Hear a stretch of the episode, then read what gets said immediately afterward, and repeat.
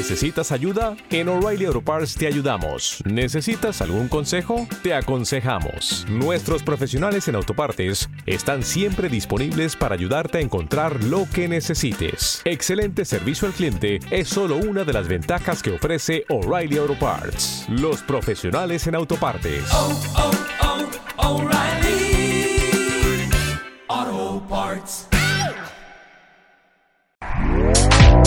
Este podcast forma parte de Evox Originals. Disfruta de este avance.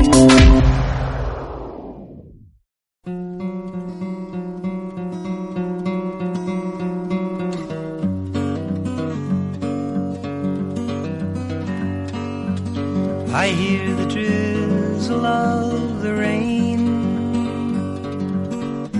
like a memory it falls soft and warm continuing tapping on my roof and walls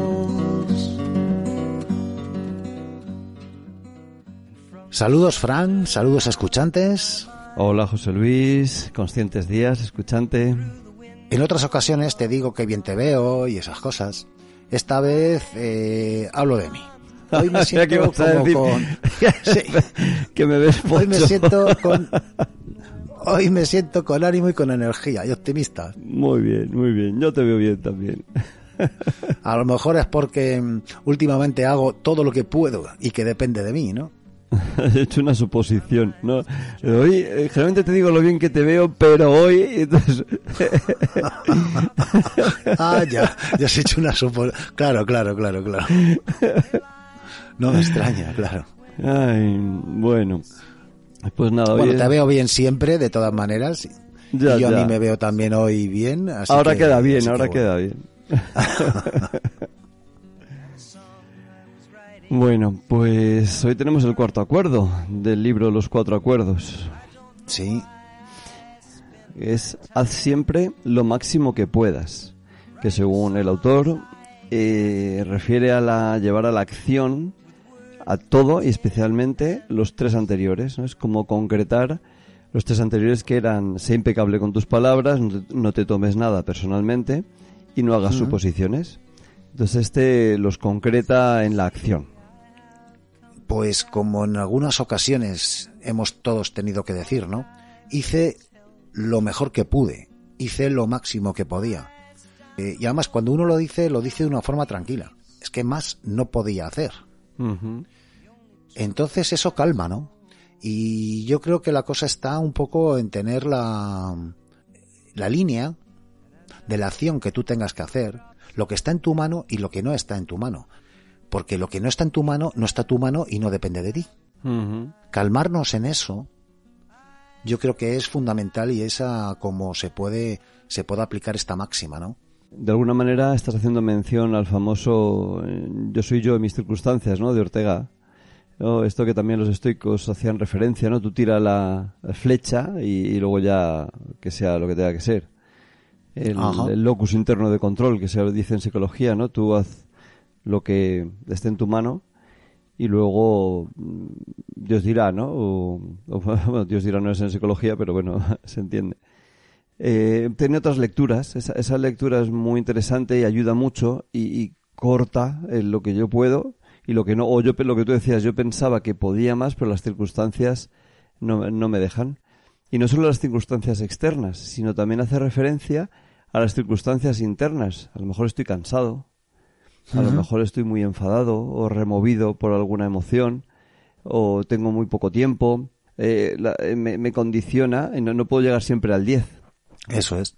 Eh, eso cuesta mucho en esta sociedad, ¿no? Es como que aceptar que, que a mí, eh, por ejemplo, especialmente me cuesta, pero, pero en general yo creo que es una, una cosa de la sociedad, ahí como que siempre hay que estar a tope, al máximo, ser la mejor versión de uno mismo, tú puedes, producción, ¿no? Y como que llevamos muy mal el, el, el no llegar y aparece la voz que nos ataca y que nos dice no fuiste capaz, no eres, no has hecho suficiente, ¿no? Y nos, Sí. ¿no? Eh, eso es mu- mucho, ¿no? Y Emilio Carrillo lo comenta, dice, parece que se nos ha olvidado la parte de lo que puedas, porque a veces no, no puedes, o por circunstancias externas o por internas.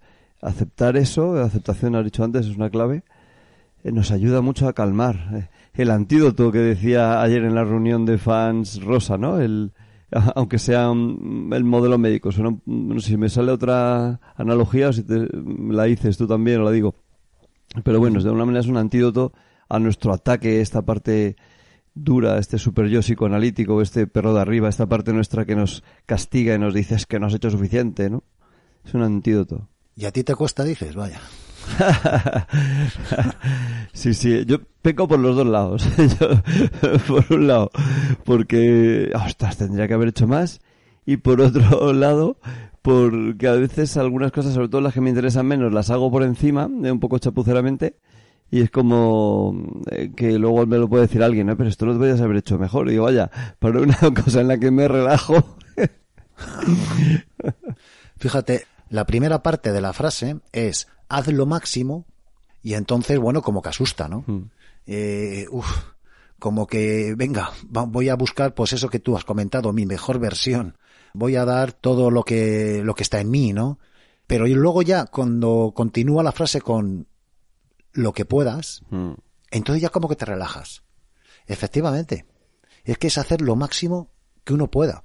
Y me di cuenta que a lo mejor eh, un día lo máximo que tú puedes dar es una cosa, otro día a lo mejor puedes dar otra, en función de tus circunstancias, en función de tus sentimientos, de tus emociones, de tu energía, Claro. que esto ayuda a actualizarse cada uno, a darse cuenta de cómo está.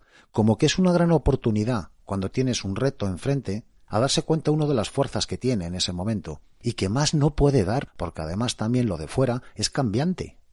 Es cambiante lo de fuera y lo de dentro.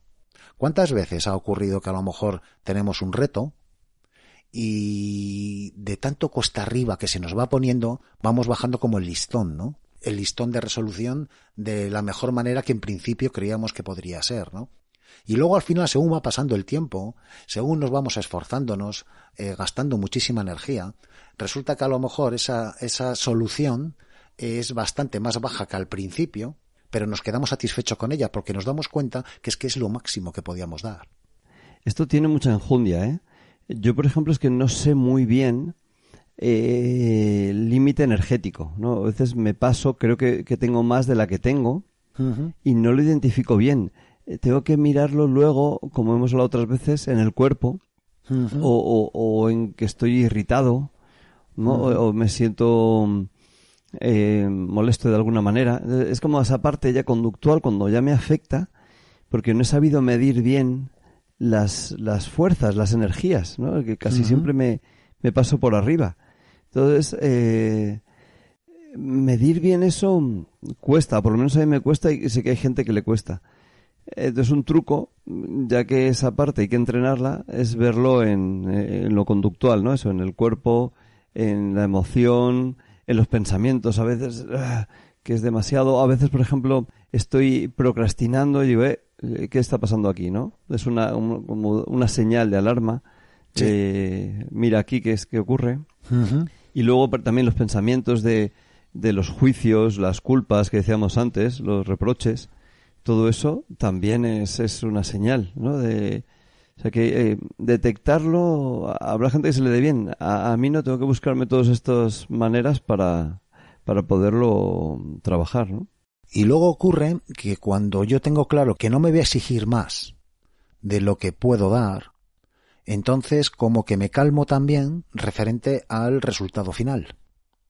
Como que puedo aceptar que las cosas no salgan como yo desearía, el anhelo, ese que tengo. Mira, de esto yo hablo muchas veces, ¿no?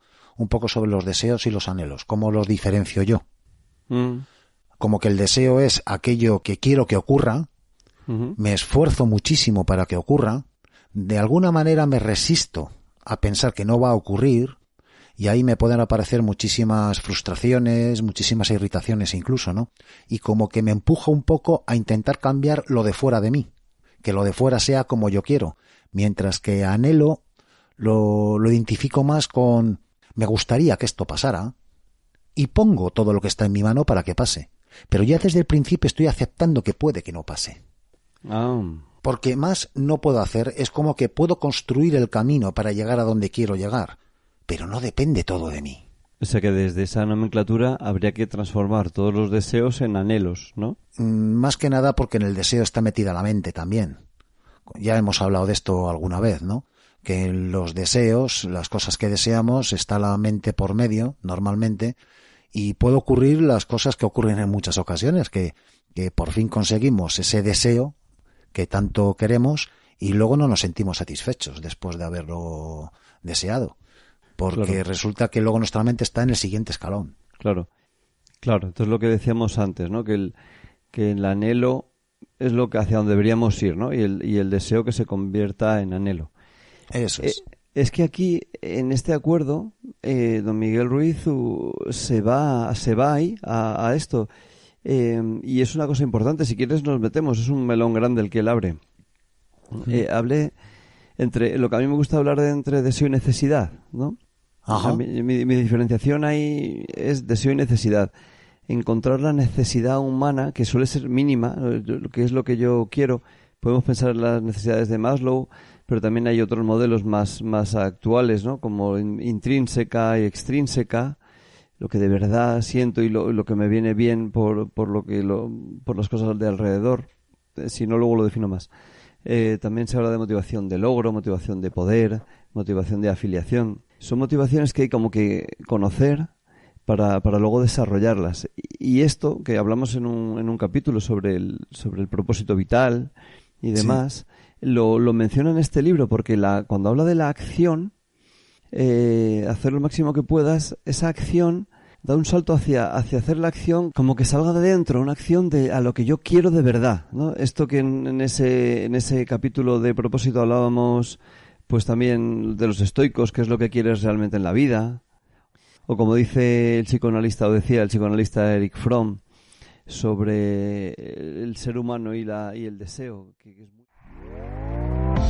¿Te está gustando lo que escuchas? Este podcast forma parte de Evox Originals y puedes escucharlo completo y gratis desde la aplicación de Evox. Instálala desde tu store y suscríbete a él para no perderte ningún episodio.